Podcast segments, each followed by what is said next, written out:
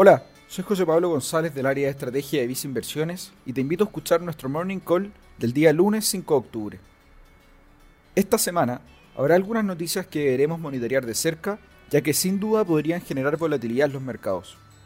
En el ámbito local, el día jueves se dará a conocer el dato de inflación del mes de septiembre, el cual esperamos que se encuentre en 0,3% en un mes marcado por el levantamiento de cuarentenas en casi toda la región metropolitana, lo que debería dar algunas señales de reactivación en la economía local.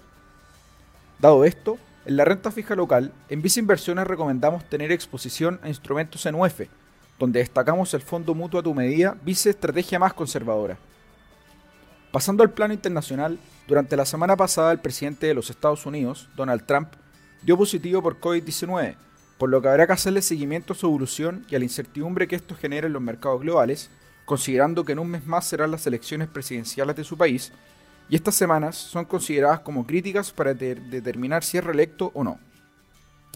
Dado lo anterior, en Visa Inversiones te recomendamos invertir mediante un portafolio diversificado, con activos que se comporten de manera diferente con el objetivo de proteger de mejor manera tus inversiones ante escenarios de volatilidad.